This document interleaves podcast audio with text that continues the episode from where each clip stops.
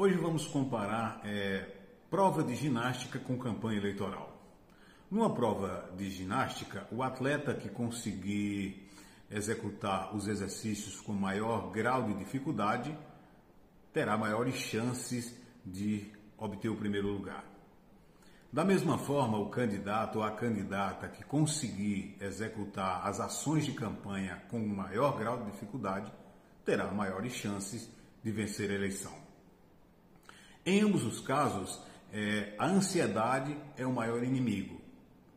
O atleta, mesmo treinando 8, 12 horas por dia, pode ser vencido no momento da prova pela ansiedade. Da mesma forma, o candidato que não consegue controlar sua ansiedade durante a campanha eleitoral também poderá ser derrotado.